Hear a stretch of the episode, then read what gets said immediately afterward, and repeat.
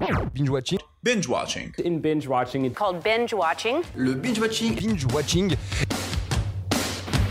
Quand on dit, on raconte pas sa vie. T'aimes bien les omelettes? Tiens, je te casse les œufs. Écoutez Thérèse, je n'aime pas dire du mal des gens, mais effectivement elle est gentille. Je crois que ce serait préférable que tu mettes ta ceinture. Raconte. Je trouve la peau des gens avant mon petit déjeuner. Et action Bienvenue à tous et à tous dans Binge Watching, le podcast qui revient sur les sorties de la semaine. Sortez vos popcorn. Bonsoir. Cette semaine, je suis allé voir 5 films, avec notamment un film long qui paraît court et un film court qui paraît long. Film 1.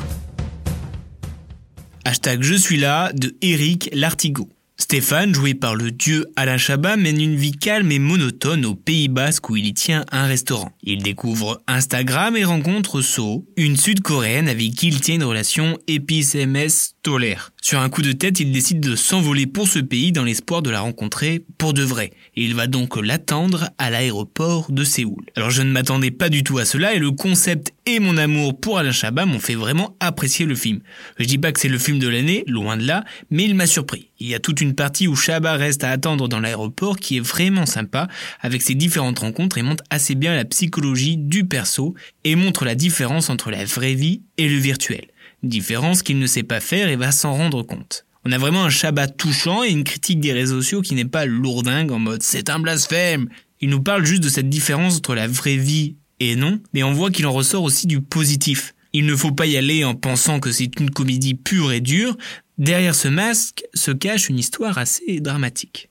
De plus, cette solitude du personnage est vraiment touchante, accompagnée d'une poésie et d'une tendresse plaisante. Bon, après, il y a quand même des moments de creux et des réponses un peu inachevées, mais mon cher Chabat, on te pardonne. Bref, je l'attendais, c'est pas ce à quoi je m'attendais, mais il m'attendrait.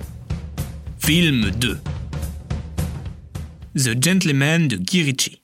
Quand Mickey Person, qui est baron de la drogue à Londres, annonce qu'il veut prendre sa retraite, il déclenche une guerre où chantage, complot et trahison sont les maîtres mots. Et dans cette jungle, je vous conseille d'être bien habillé. Ça fait longtemps que j'avais pas vu un film aussi bien rythmé. La dynamique de ce film est géniale, on ne s'ennuie pas une seule seconde, et encore moins avec un casting tel que celui-là. En effet, on peut y voir Matthew McGonaghy, Michel Dockery ou encore le génialissime Hugh Grant. Le schéma narratif est aussi surprenant que bien kiffant et le tout accompagné d'une badassitude qui donne le sourire. Autant les situations que les dialogues sont traités avec un humour à l'anglaise, très bien dosé. La musique est assez décalée, comme lors du clip de rap, c'est vraiment cool. Les personnages sont tous aussi barrés les uns que les autres, et ce film de gangster plutôt classe est presque un happy film movie. Ouais, c'est ça. Il donne le smile, il donne presque envie de devenir un gangster londonien. Bon après c'est mort, j'ai rien de viril et je parle pas anglais. Bref, The Gentleman va vous tenir la porte pour aller voir ce film. Film 3 Birds of Prey et la fabuleuse histoire de Harley Quinn de Cathy Yan. Roman Sionis, interprété par le Shining Ewan McGregor, le plus narcissique des méchants de Gotham, est en quête d'un diamant d'une valeur inestimable. Problème, il a été avalé par Cass et tout le monde la cherche, dont Harley qui en fait sa protégée. C'est loin d'être une tuerie, mais ce gang de femmes assez badass fait du bien.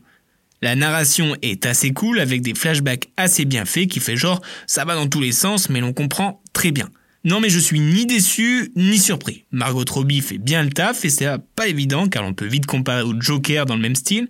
Les chorégraphies des bastons sont plutôt cool et inventives, notamment celle en prison avec l'eau. Mais par contre la scène finale est un peu dommage car assez brouillon et on ne sait pas vraiment où regarder et qui frappe qui. Accompagné d'une musique vraiment top, il a la qualité de ne pas ressembler aux autres films de super-héros. Et je trouve que même si ce n'est pas exceptionnel à l'heure où la mode est au méchant, il s'en sort vraiment pas mal. Bon, je pense que comme à l'accoutumée, il y aura une suite, et c'est prometteur car il y a quand même une marge d'évolution. Bref, espérons que les petits birds deviendront grands.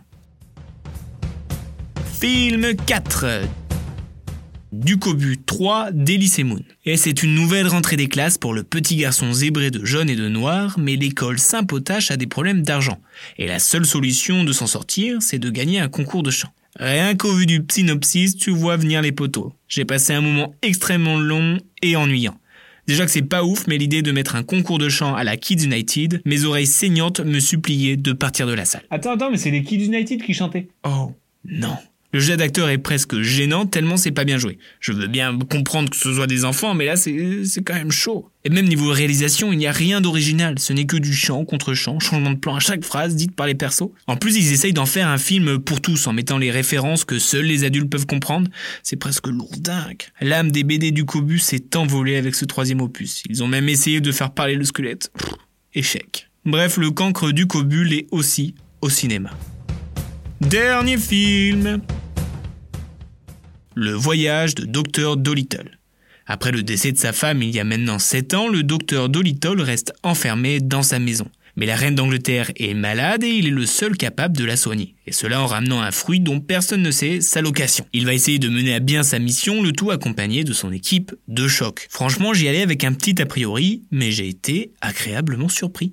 Alors oubliez le docteur Dolittle d'Eddie Murphy, car ça n'a rien à voir. On rentre plus dans le pirate des Caraïbes avec des animaux qui parlent. Je trouve que Robert Downey Jr. tient bien le rôle et ça lui va pas tant mal. Les effets spéciaux et les images synthèses sont belles et bien faites et l'humour est aussi au rendez-vous. Avec un génial ours qui se rappelle le jour où son père l'a abandonné en lui faisant croire qu'il partait aller chercher un paquet de phoques, ou encore une fourmi à l'accent italien mafieux qui échange une combine contre deux morceaux de sucre. Bon, certes, des fois le film n'hésite pas à faire des raccourcis, et ce n'est clairement pas un film pour adultes. Mais mon âme d'enfant a vraiment kiffé. Je pense que c'est vraiment un bon film à aller voir en famille. Truc fun, il y a le catcheur John Cena et notre Marion Cotillard qui font des voix américaines. Bref, un film sans prise de bec, mais avec des becs. Pour ce qui est de mon classement, en bon dernier, ça lui va bien du cobu. Puis vient dans un mouchoir de poche Harley Quinn, hashtag je suis là. En deux, le docteur Dolittle et le top of the top, The Gentleman. Binge watching c'est terminé, on se retrouve la semaine prochaine avec notamment un hérisson bleu dans un rêve avec un bracelet. Euh, enfin je crois.